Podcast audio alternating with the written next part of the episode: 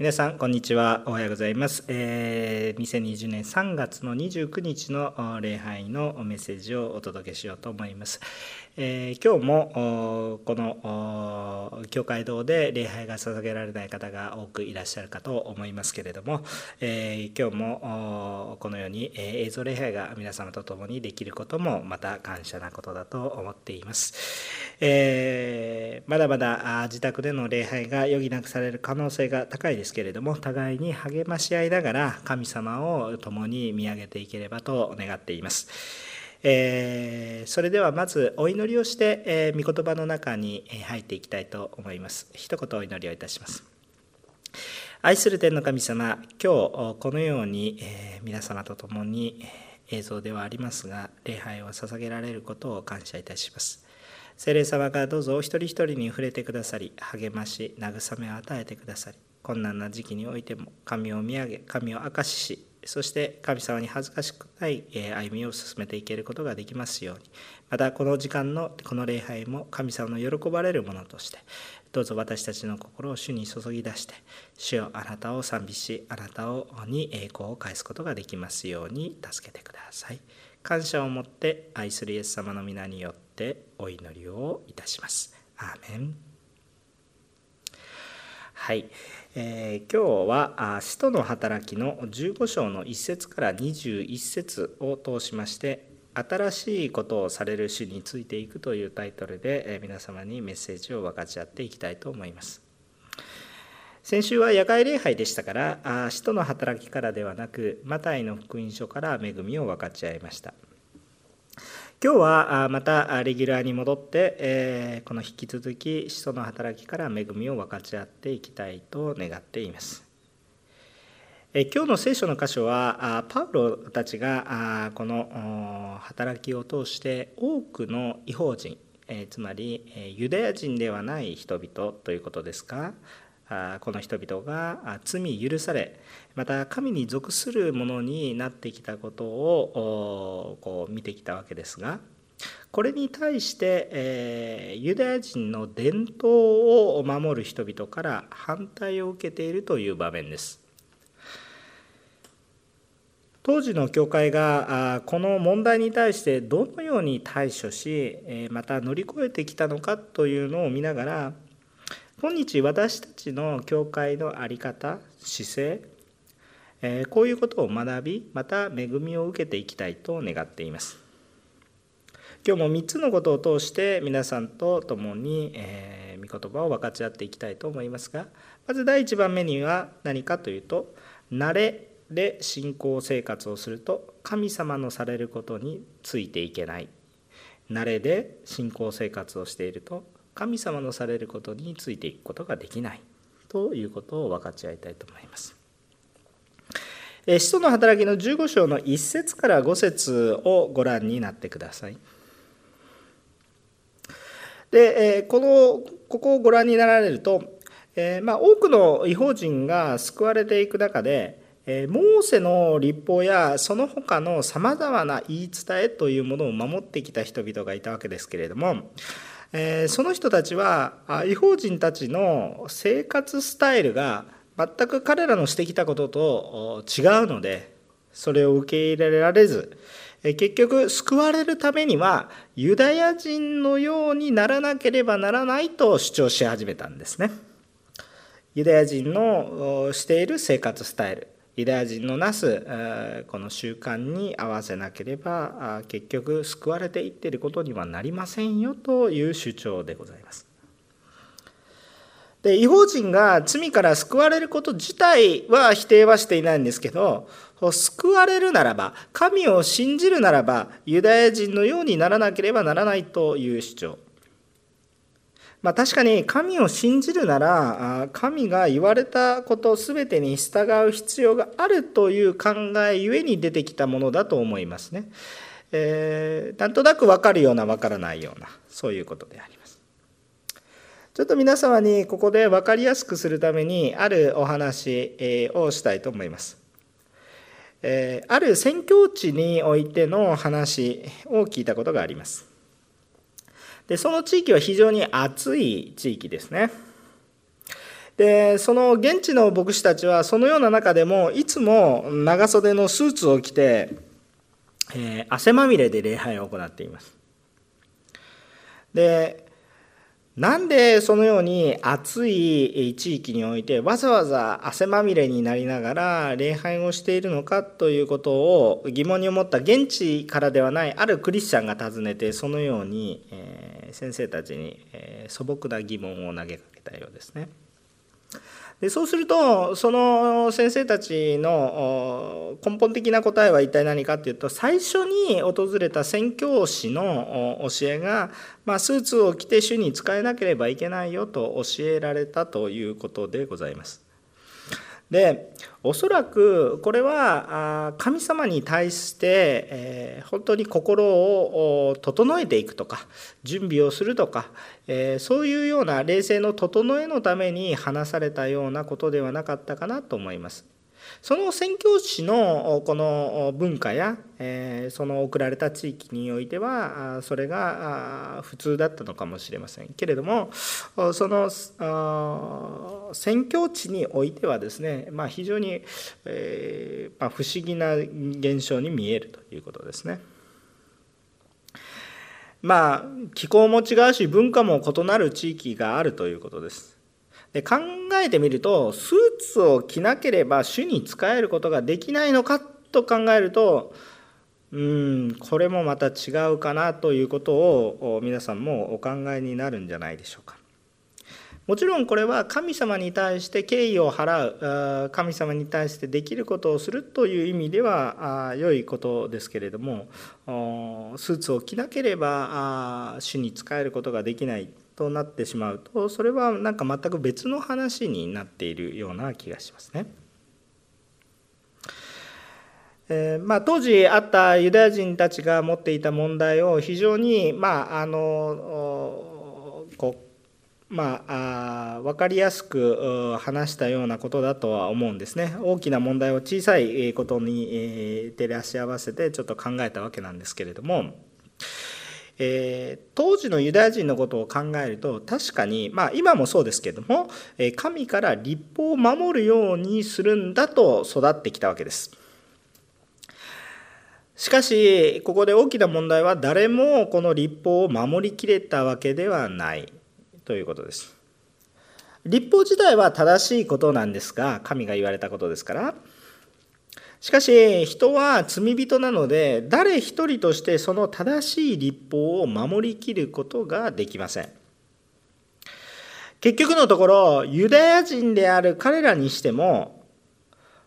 イエスの犠牲そして復活恵み憐れみなしには決して罪許されることがありませんでした。だから違法人においても同じということが言えるわけなんですけれどもそれに加えて彼らが今主張している立法というものは神様が言われたことだけじゃなくて単なる言い伝え習慣風習というものも大いに含まれていたことが考えられます。ところがですね神様の方を見るとすでに新しいそのかつて立法を与えた神様もすでにその同じ神様が新しい約束を与えていらっしゃるんだよということに気づくことができます。でまず今のこのポイントの中で考えるべきことは私たちも自分たちが当たり前だとしている信仰生活これを神様のことを黙想もせずただ習慣的に行っているだけの活動であるならばそれはもう信仰生活というよりも単なる宗教活動やっていれば落ち着くというようなものになってしまう可能性があります。そしてもしそのような状況に陥ってしまっているならば全く神様の言われていることとは違う変な主張をしてしまうという状況に陥ってしまいがちです。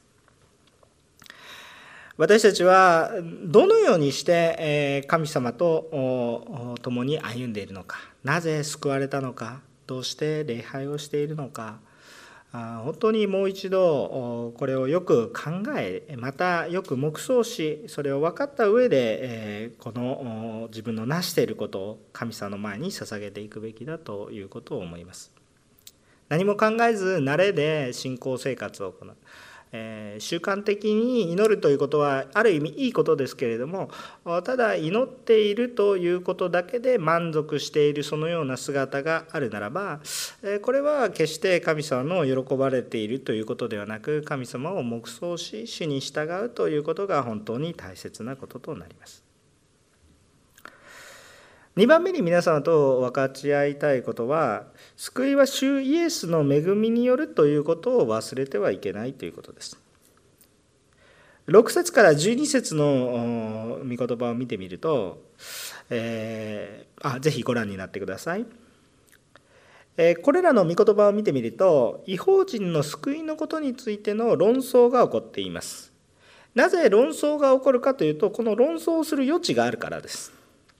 確かにユダヤ人の祖先であるアブラハムには神との約束の印として割礼をするということが聖書には明記されてあります。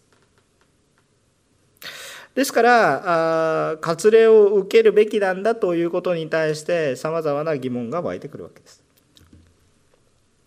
しかし当時の教会はこの議論というもの自体は避けませんでした。えーま、徹底的にむしろ議論したようですね。初めから頭ごなしに、えー、難しいことを言うなと言って避けたわけでもなくあ違法人の救いをこう受け入れにくい人たちに対してそれでも無理やり、えー、こう信じなさいとそういうふうにしたわけでもありませんでした。あ一生懸命議論をし納得のできるように互いに話し合ったわけですね。ところが残念なことにどれだけ話しても頭で考えてもなかなか答えが出ないわけです。このように議論が煮詰まっていった中で、えー、ついにペテロが口を開き、えー、ペテロが話した内容は神様はどうされたのかということを話し始めます。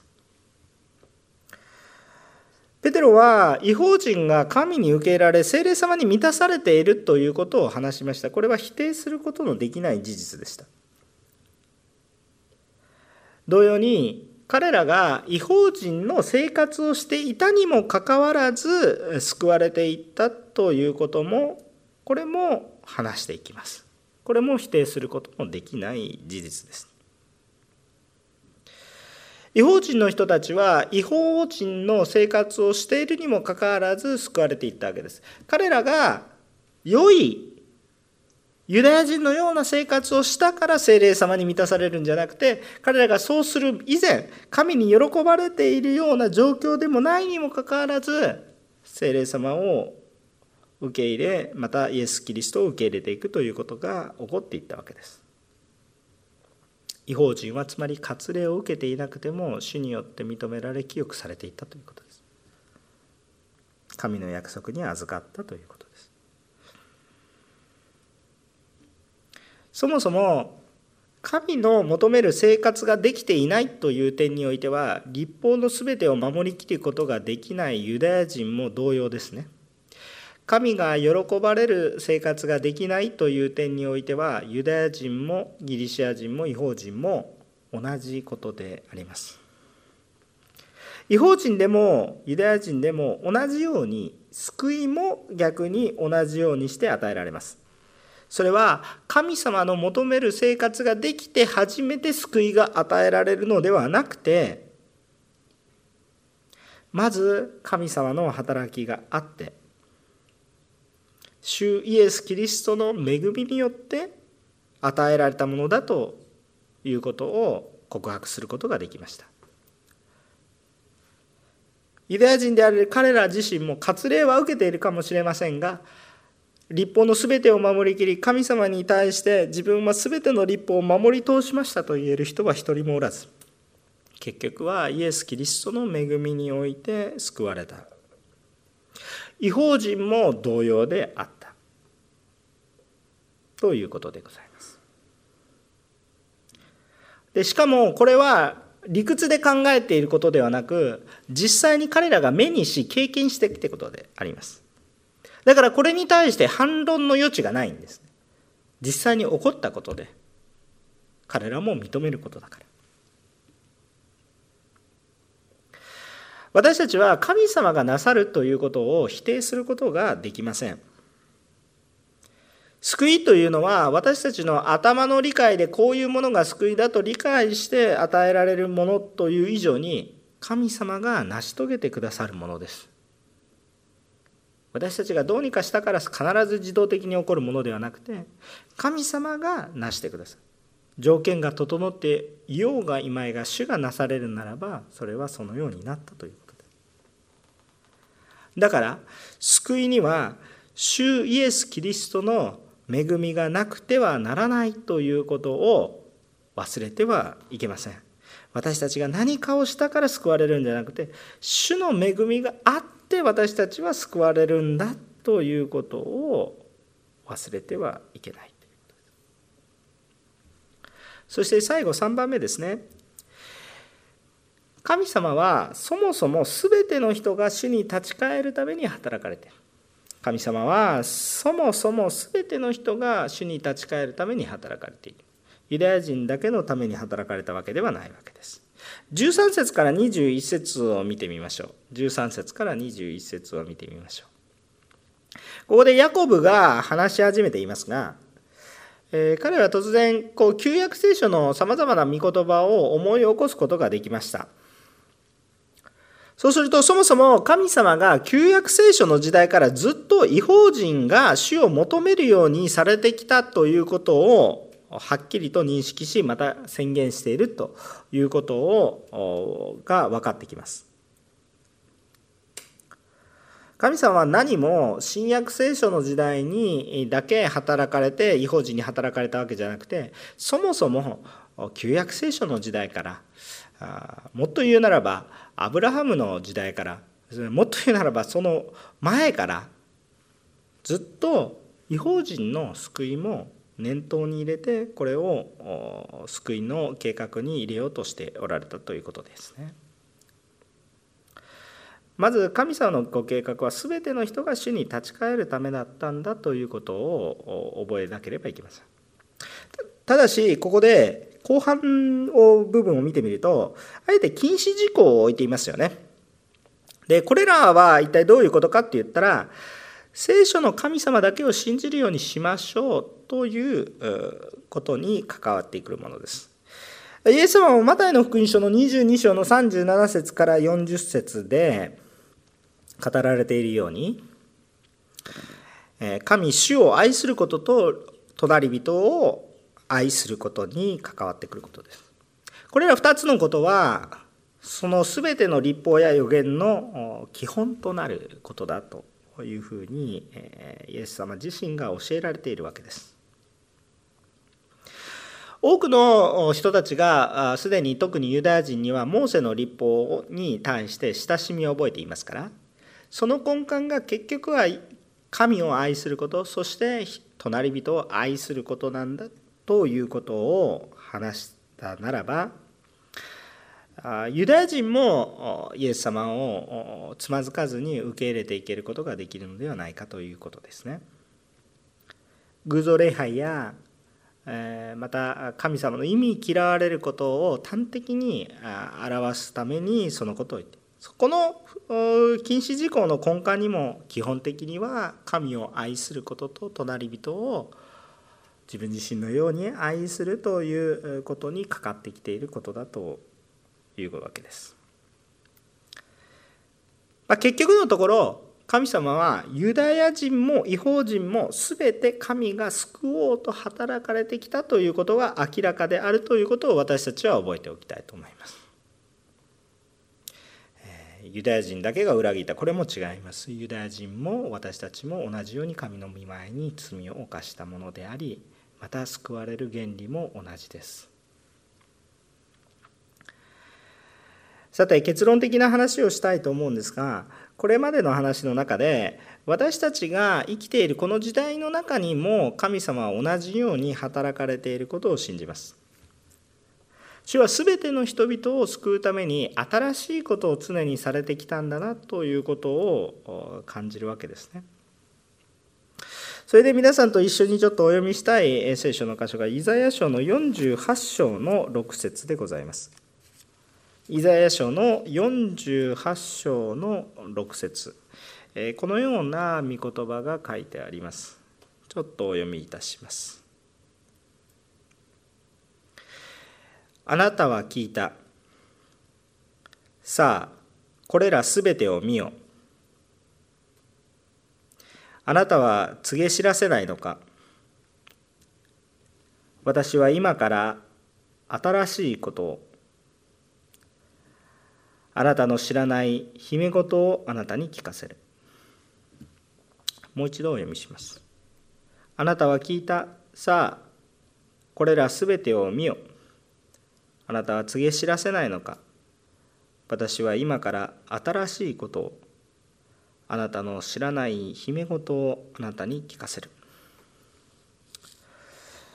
神様はいつも新しいことを通して主の救いを知らせてこられます。それは実は主は昔からされてきたことではあります。主にとっては新しいことではなく計画されたことだと思います。けれども私たちにとっては新しいことに感じます。神様は私たちにとっては新しいと思えるようなことを常に行われました。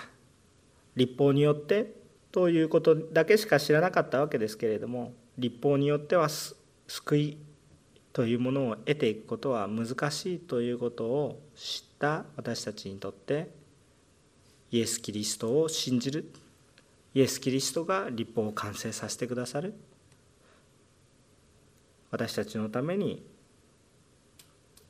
罪をあがなってくださる。そのことを新しい約束として私たちは受け入れてこれました。今日の時代にも神様はさまざまな方法を通して私たちを多くの人が救われるために用いられるんだと思います。実際皆さんももし映像を通して礼拝をされている方がいらっしゃいましたらこの新しい映像というツールを通して皆様は礼拝をすることができるわけです。また今新型コロナ対策のためにさまざまなことに取り組んでいますがこれらの困難なことを通しても主が新しいことを起こしてくださり主が新しい救いを起こしてくださり今まで私たちがこの人は救われるだろうと思っていたような人たちだけではなく主が新しい人も救いを起こしてくださる。ということを信じます。多くの教会が集まれないので私たちと同じように映像で礼拝しています。この映像の礼拝はきっと今まで教会なんかに来ることのできなかったような人の目にも一つや二つは映るんじゃないでしょうか。私たちができなかったようなことも主が始めてくださっていると信じます。そしてまた私たち自身の信仰も深められていくということを信じます。主は新しいことをされて私たちが気づけなかった主の計画の高さ広さ深さその大きさを私たちが知ることができる機会ともなることを信じます。確かに困難は困難ですがこのことを通して主が新しいことをされていくということに常に期待をしていきたいと思います。今まで救われなかったような方も救われていくということを信じます。ただ私たちが自分自身の習慣に凝り固まって自分たちの方法でしか救われないというふうに思うのではなく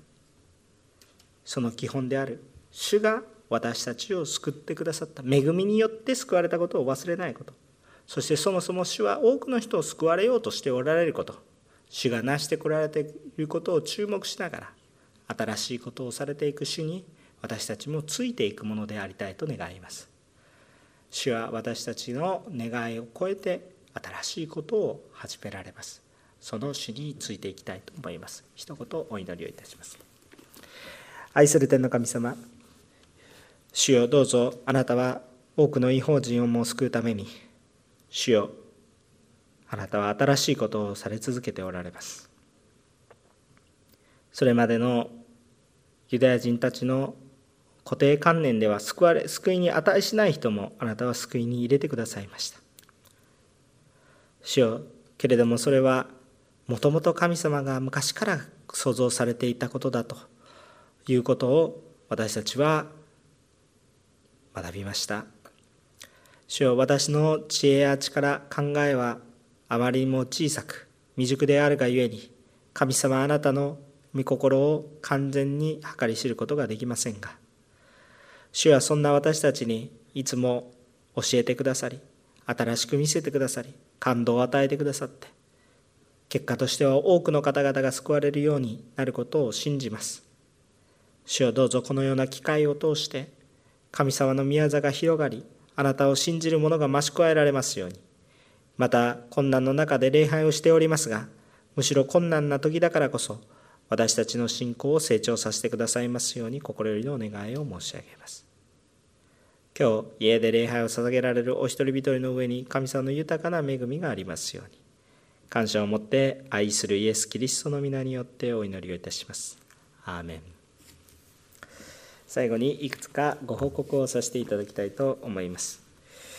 えー日に日に、えコロナの状況がいろいろ変わっておりますのでどのようになるか分かりませんけれども4月いっぱいはこのような形が続くかと思います。えですので、え毎週土曜日の夕方ぐらいになりますと確実に変更しない情報が、え教会ホームページには上がると思います。え土曜日の夕方に上がっている情報は突然変更されることはおそらくありません。えですから、え皆様が毎週土曜日には必ず、え教会のホームページをご覧になって、え礼拝の状況を確認するようにお願いをいたします。えまた家で礼拝ができる人はなるべく家で礼拝をしていただきまたもう礼拝にどうしてもアクセスすることができない方がいらっしゃいましたら教会でも教会開いておりますのでどうぞそのことを覚えてください。また、この水曜日や金曜日、総天祈祷会についてのお知らせもホームページ上に上がってございますが、ここでもう一度改めてご報告させていただきます。まず金曜日の礼拝については4月いっぱいはおそらくこの自粛ということになっていくかと思います。水曜日礼拝は野外礼拝やまた来週は室内でというようなお話をしておりましたけれどもこれもギリギリの火曜日頃にお知らせを上げることになると思います野外になるのか室内になるのか中止になるのかはまた火曜日にお知らせすることになりますのでどうぞご了承いただきますようにお願いいたしますまた想定軌道についてですけれども、えー、この想定軌道であ,、まあ、あまりたくさん人が集まってもダメなので、えー、という措置になりますけれども教会堂をオープンしようと思っています。火曜日から土曜日6時20分から7時20分までの間。に限らせていただきますけれども個人祈祷という形で教会堂をオープンさせていただきます、え牧師はおりますが、えーメッセージや賛美とかではなく個人祈祷 QT の黙想そのようなことになります。家でなかなか集中して祈れないという方がありましたらその時間にお越しいただいても構いません。ただし7時20分になりますと教会を閉めますのでどうぞご了承ください。また平日の期間昼間のオープン時間はそのまま教会堂を開けておきますので個人でお祈りに来られることは構いません。えまた皆様のご健康を本当に心からお祈り申し上げています。もし、えこのようなお知らせがさまざまに届かない人がいいらっしゃいましたら何とかして、え届いていきたいと願っておりますのでそのようなこの話を聞いている方がありましたら教会までご一報くださいますようにお願いをいたします。皆さんの健康が守られまた霊性も守られむしろ豊かになり神様の栄光が現れていくことを信じています。お祈りをしております。感謝いたします。